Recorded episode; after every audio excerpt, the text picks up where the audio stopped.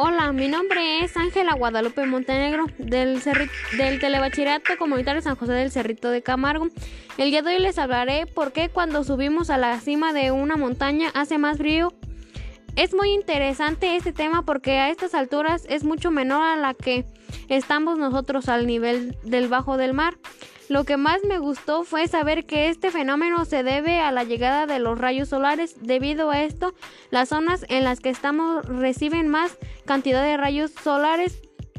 Curioso este tema porque gracias a él la llegada de los rayos solares a la superficie está devuelve cierta cantidad solar hacia el espacio con, una, con un cambio distinto generando una disminución en las temperaturas para finalizar para finalizar, les agradezco su atención. Los invito a suscribirse a mi canal Telebachillerato Comunitario. Hasta pronto.